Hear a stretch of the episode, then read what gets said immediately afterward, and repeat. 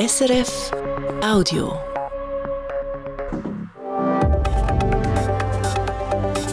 SRF 4 News Politikum.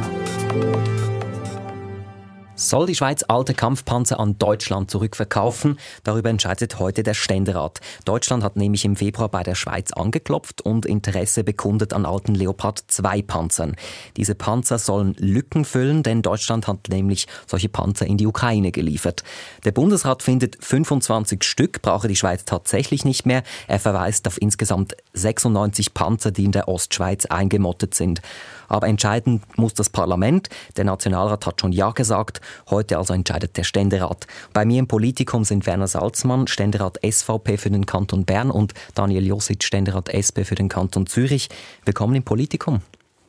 Werner Salzmann, die Armee sagt, es gehe auch ohne diese 25 Leopard 2 Panzer. Trotzdem sind Sie gegen einen Verkauf. Warum nicht verkaufen, was die Schweiz gar nicht mehr braucht? Ja, die Armee hat einen Rechnungsfehler begangen. Und zwar, wenn Sie das Zielbild genau anschauen, äh, brauchen wir von diesen 96 Kampfpanzer alle, wir haben sogar etwas zu wenig. Ich kann Ihnen das kurz erklären. Wir brauchen die 34 Panzer für die vollständige Ausrüstung der Panzerbataillone. Die Armee selber sagt 12 für die Ausbildungsplätze. Die Armee selber sagt 28 für zwei neue Panzerkompanien Infanteriebataillonen und sagt auch in einem Schreiben vom 30. Mai, es brauche 25 für Braugruppen Truppen und Ersatzteile, um die Einsatzbereitschaft der Flotte zu gewährleisten. Das macht summa summarum 99 und wir haben drei zu wenige. Ich kann diese Rechnung nicht nachvollziehen. Wobei es in diesem Bericht ja auch heißt, 71, damit könne man umgehen und bisher war das auch immer ähm, der Standpunkt. Das ist ein Widerspruch zum Gesagten und zum Geschriebenen im Bericht selber. Ich habe das versucht in der Kommission zu klären und die Antworten waren diffus über Rechnungsfehler, bis über Poolbildung, eben nicht Vollausrüstung. Äh, das waren die Antworten. Daniel Losic, sehen Sie diesen Rechnungsfehler? Ja, oder es, es geht jetzt äh, darum, dass wir, äh, oder wie soll ich sagen, also die, die Armee kommt und sagt, sie braucht, äh, glaube ich, 71 und 25 nicht. Und jetzt äh, hat Herr Salzmann mit Informationen des gleichen Departementes äh, versucht zu beweisen, dass das falsch ist, wie dem auch ist. Oder wir haben nachgefragt in der Kommission und die Bundesrätin äh, hat uns äh, versichert, dass man diese 25 nicht braucht. Und ich glaube, ich muss, ich kann ja als Parlamentarier nicht unter einen Panzer kriechen und dort nachschauen, welche Ersatzteile noch wozu notwendig sind. Ich glaube, wir wählen äh, die Bundesräte und und und die, die der Bundesrat wählt die Verwaltung, überwacht die Verwaltung. Man kann einmal darauf aufmerksam machen, dass man meint, es sei irgendetwas nicht ganz richtig in einem Bericht. Äh, aber wenn am Schluss der Bundesrat, in diesem Fall die Bundesrätin, sagt, äh, man habe das so kalkuliert und das funktioniere, dann sehe ich keinen Grund, da jetzt äh, dagegen zu sein. Also ich habe das nicht erfunden. Sie können das im Bericht nachlesen, ab Seite 52, Kapitel 525. Dann sehen Sie, welche Formationen ausgerüstet werden sollen im Zielbild 2030. Und ich zähle nur zusammen, was sie aus, ausrüsten wollen. Nicht mehr und nicht weniger.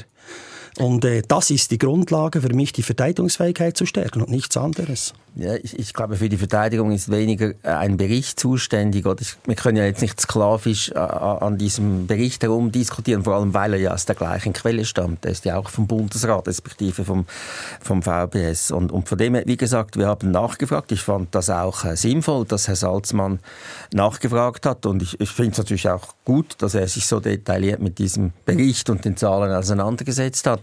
Aber wenn dann am Schluss die Information kommt, wir brauchen sie nicht, dann kann ich ja nicht einfach auf einem Bericht beharren. Also Fakt ist, der Bundesrat findet, das ist ein gutes Geschäft. Noch ein Wort, noch ein Wort. Der Bundesrat ja. hat äh, das Geschäft in den Nationalrat gebracht und dort wusste man noch nicht, wie das Zielbild aussah. Man wusste nicht, dass die zwei Panzer Kompanien in den Infanteriebataillonen nachgerüstet werden sollen. Aufgrund dieser Ausgangslage hatte man 25 zu viel. Aber neu haben sie eben diese zwei Panzerbataillone, 20 ja. Panzerkompanien ausgerüstet. Und das ist der Fehler in der Überlegung. Damals hat die Bundesrätin für, diesen, für dieses Geschäft geworben. Wir werden sehen, wie sie es heute macht. Ja, Daniel Josic, Fakt ist ja trotzdem, die Verteidigungsfähigkeit der Schweiz wird geschwächt durch dieses Geschäft. Warum wollen Sie das zulassen? Äh, nein, die wird ja eben offenbar nicht geschwächt. Also erstens waren diese Panzer bis jetzt ja eingemottet, oder? Äh, und äh, zweitens ähm, hat ja eben der Bundesrat uns glaubhaft in der Kommission dargelegt und wird das heute vermutlich auch im Rat. Ja, ja, aber weniger, Pan weniger Panzer heißt im Ernstfall, man kann weniger lang verteidigen.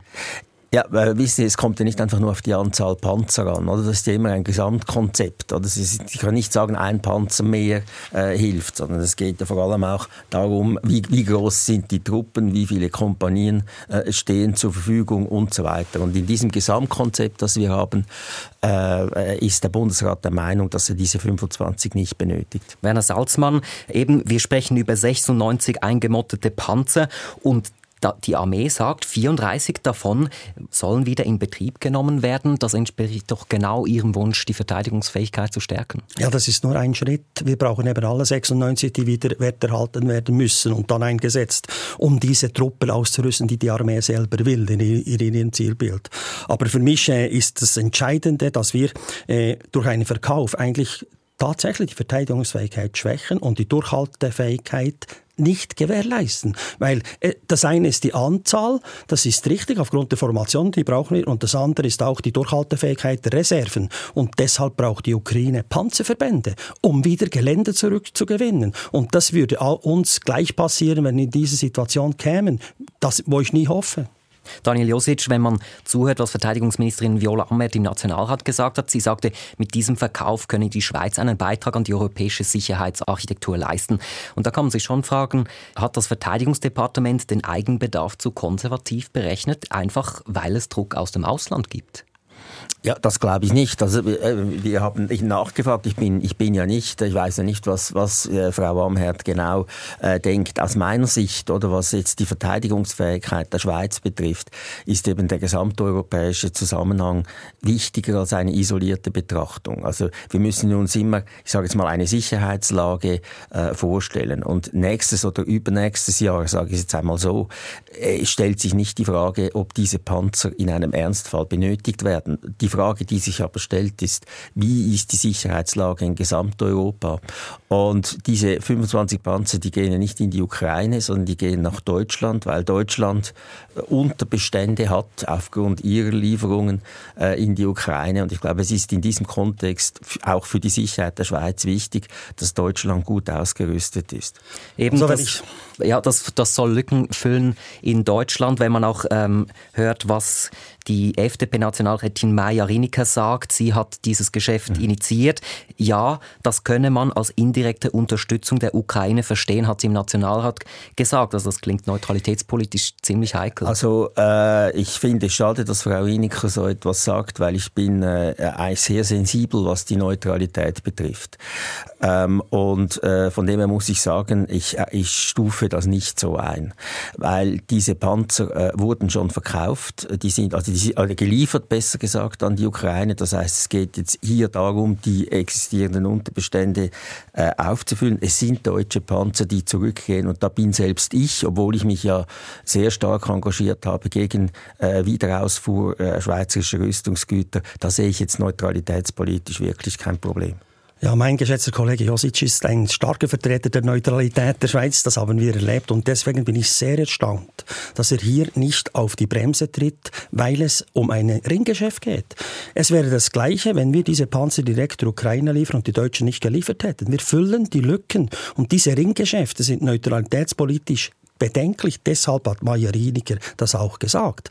Ob sie dann geliefert werden, das muss der Bundesrat noch definitiv entscheiden aufgrund der Beurteilung der SECO und der SEDA. Das ist mir schon klar.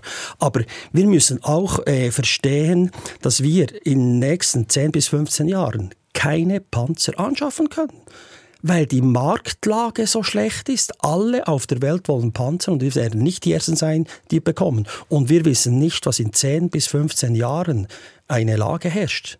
Das wissen wir nicht.